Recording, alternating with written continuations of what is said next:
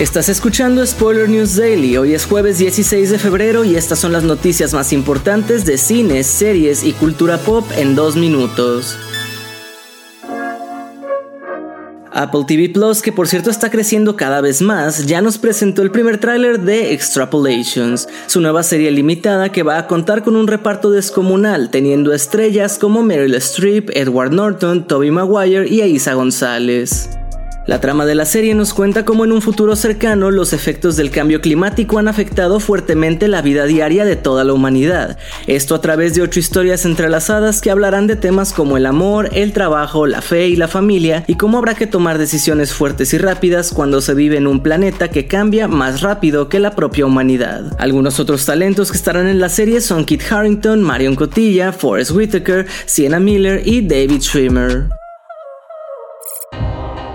En otros temas, una de las series del momento, Poker Face, creada por Ryan Johnson, a quien conoces por dirigir las cintas de Knives Out, ha sido renovada por la plataforma Peacock para una segunda temporada.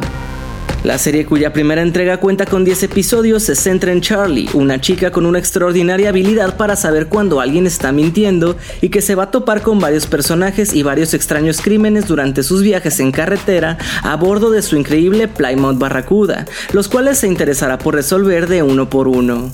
Una producción que te enamora desde el primer episodio y que cuenta con las actuaciones de Natasha Leon, Adrian Brody, Joseph Gordon-Levitt, entre varios más.